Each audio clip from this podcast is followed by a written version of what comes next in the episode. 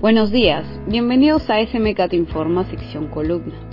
Mi nombre es Catherine Espíritu y hoy jueves les hablaré un poco del tema de la columna del sexto volumen de la edición 22 del boletín Brújula Financiera, titulado Fuga de Capitales, la otra cara de las elecciones.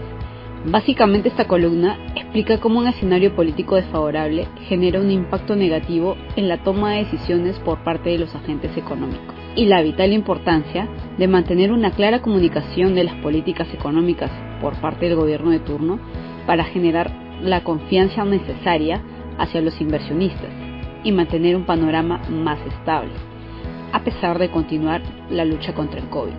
Si deseas saber acerca del tema de fuga de capitales, puedes encontrarla en las publicaciones en las redes sociales de SMK y también encontrarás un link de descarga en esta publicación.